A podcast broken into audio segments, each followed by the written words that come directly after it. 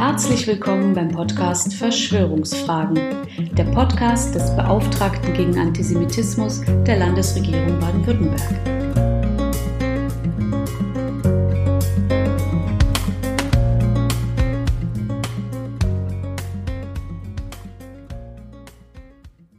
Diese Podcast-Folge widme ich dem bisher jüngsten Bürger, der uns Fragen ans Staatsministerium geschickt hat. Moritz M. besucht eine fünfte Klasse und hatte einige Fragen zu den in Episode 21 angetippten Marvel Avengers. Und damit hat er schon vielen Erwachsenen etwas Bedeutendes voraus. Moritz erkennt die Bedeutung von neuen Mythologien. Denn der vielleicht sogar häufigste Irrtum, dem ich in meiner Arbeit begegne, lautet, wir werden irgendwann alle alten Mythen loswerden und durch neues Wissen ersetzen.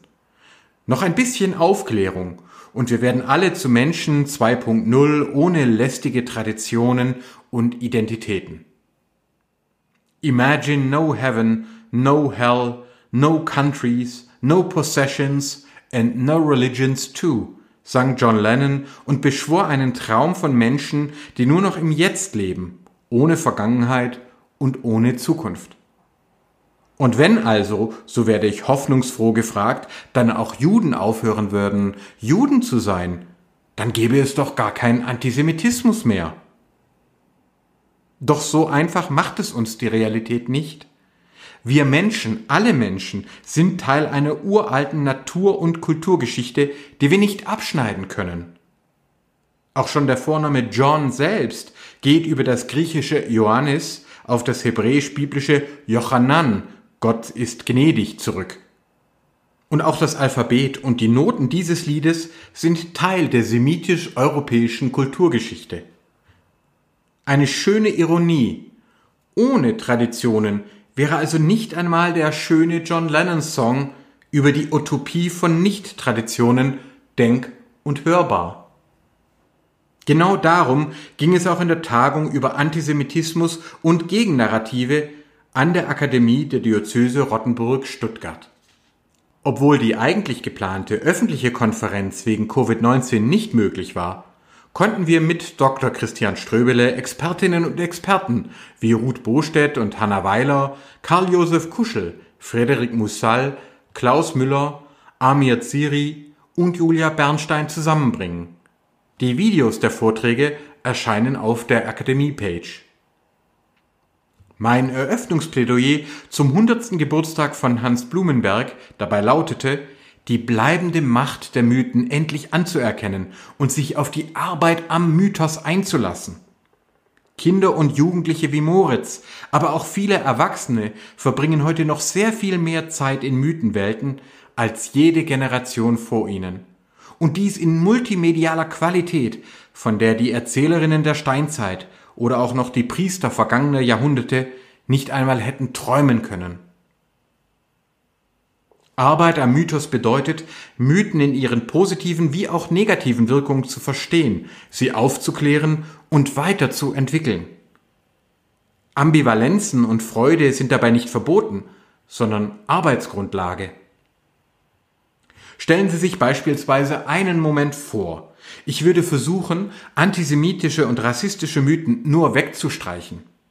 Dann würde ich zum Beispiel sagen, Semiten sind keine Rasse aus Juden und Arabern. Es gibt gar keine Menschenrassen. Und es sind auch gar nicht alle Jüdinnen und Juden schlau und reich. Aber unserem Säugetiergehirn hilft es nicht, wenn wir Vorurteile und Vorstellungen nur verneinen. Wenn ich Sie bitte, jetzt nicht an einen blauen Elefanten zu denken, dann taucht genau dieser in unseren Vorstellungen auf. Entsprechend würden nach bloßen Verneinungen von Klischees nur noch mehr Menschen den Semitismus als Rassismus missverstehen und das Judentum mit Neid und Angst betrachten. Arbeit am Mythos bedeutet dagegen in diesem Fall, auf alte Mythenschätze zurückzugreifen, wie gleich in Episode 2 dieses Podcasts geschehen. Dort wurde aufgezeigt, dass Sem, hebräisch Shem, im jüdischen Talmud eine ganz andere, viel interessantere Funktion erfüllte. Er sei der Begründer des ersten Lehrhauses, der ersten Schule in Alphabetschrift gewesen. Mit Sem und dem Judentum beginnt die Tradition der an alle Menschen gerichteten Alphabetisierung und Bildung, abgeleitet aus der Ebenbildlichkeit des Menschen. Seit Jahrtausenden lernen jüdische Kinder, und zwar idealerweise alle, auch jene aus ärmeren Familien, lesen und schreiben. Hier ist der nicht rassistische Grund für den großen religiösen, kulturellen, wissenschaftlichen und auch wirtschaftlichen Beitrag vieler Jüdinnen und Juden zum gesellschaftlichen Leben zu finden, aber leider auch der Entstehung von Neid, Verschwörungsmythen und Hass seit der Antike. Doch neben dem Rückgriff auf alte Mythen gab und gibt es immer auch von Blumenberg sogenannte Neomythen, die ebenfalls nicht aus dem Nichts geschaffen, aber doch kreative Neuschöpfungen sind. Im Vortrag nannte ich beispielhaft die Zwerge von Mittelerde, die der Brite G.R.R. Tolkien Anfang des 20. Jahrhunderts bewusst nach den Juden gestaltet hatte. Das ist durchaus ambivalent. Tolkiens Zwerge sind klein, unansehlich, gierig und frauenlos. Sie streifen verzweifelt oder gar wie der letzte Kleinzwerg Mim aussterbend durch die Welt, voll bitterer Sehnsucht nach alten Reichen, die sie an das Böse verloren haben. Allerdings zählen sie wie Menschen und Hobbits auch eindeutig zu den guten Völkern, sind tapfere Verbündete gegen die Dunkelheit und haben am vom Tolkien christlich angelegten Erlösungsmythos teil. In den USA entstand gleichzeitig, gerade auch unter Kindern jüdischer Einwanderer, eine neue Medien-, Comic- und Filmkultur, die Kenntnisse von biblischen Mythen und Helden mit Begeisterung für neue Möglichkeiten und Science Fiction verband. So gilt der aus dem baden-württembergischen Laubheim ausgewanderte Karl Lemle als Gründervater der Hollywood-Filmschmieden.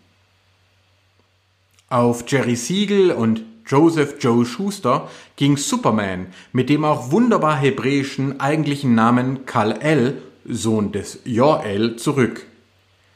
El steht dabei für die semitische Gottheit, wie auch in Gabriel, Samuel oder Michael – oder auch im arabischen Allah.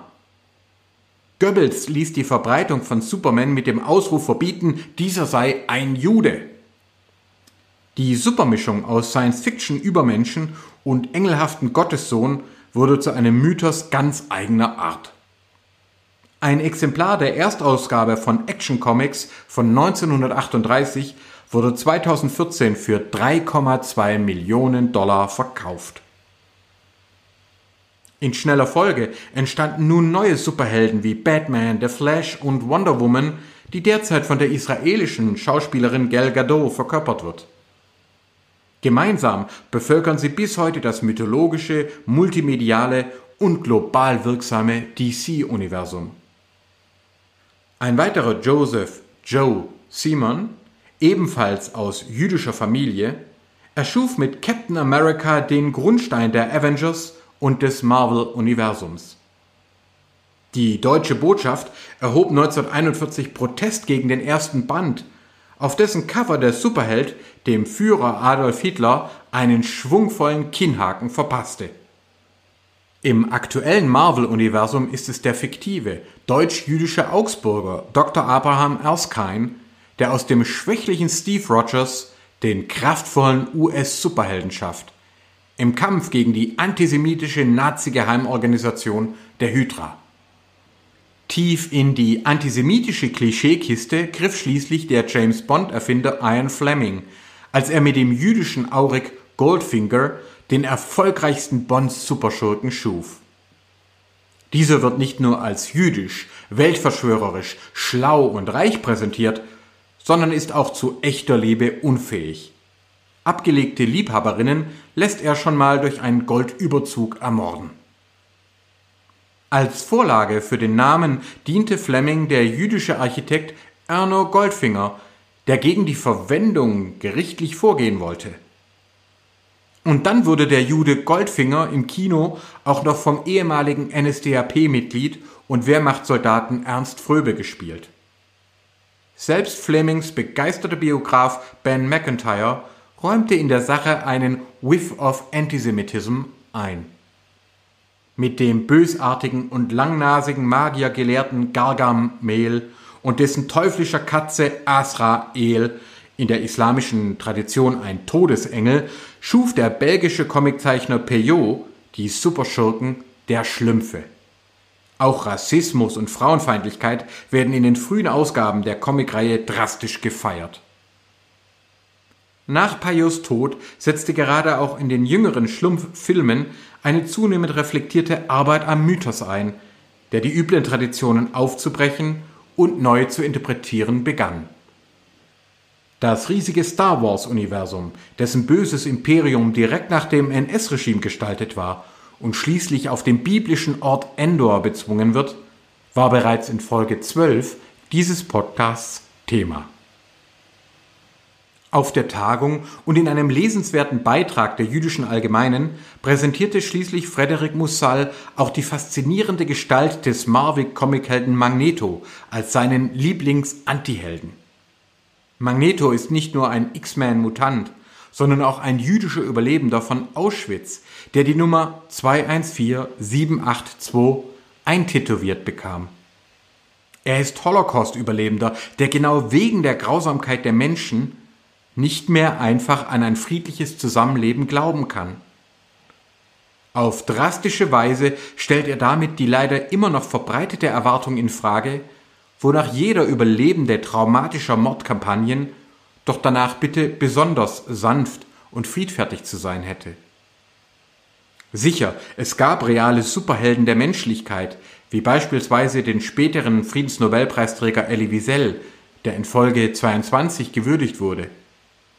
Aber Musal verglich Magneto eben auch mit dem rechtsextremen Rabbi Meir Kahane, der aus dem Holocaust und dem Versagen der Weltgemeinschaft die Notwendigkeit zu einem auch gewaltbereiten jüdisch-israelischen Nationalismus ableitete.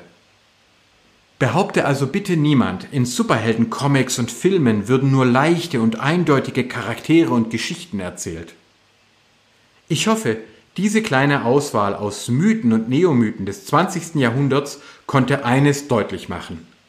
Wir alle stehen als Menschen immer auch in mythologischen Traditionen. Häufiger unbewusst als bewusst nehmen wir semitische und zukunftsorientierte ebenso wie antisemitische, rassistische und frauenfeindliche Bilder und Erzählungen auf. Wo wir uns das aber bewusst machen und mit Neugier und Freude auf die Arbeit am Mythos einlassen, gewinnen wir selbst an Tiefe und Freiheit in den Deutungsfragen des Lebens.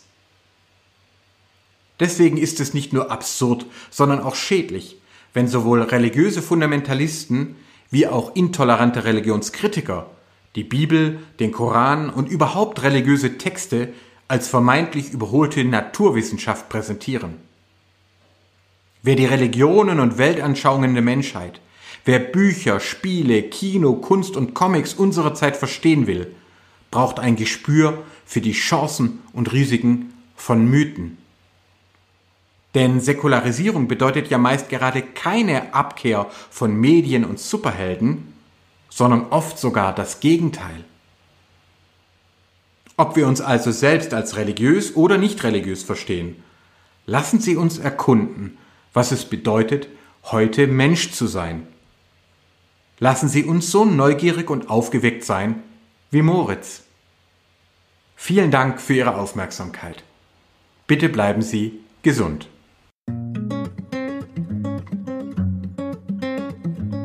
Haben Sie Fragen, Anregungen oder Ideen für weitere Themen? Dann schreiben Sie uns gerne unter beauftragter-gegen-antisemitismus.stm.bwl.de.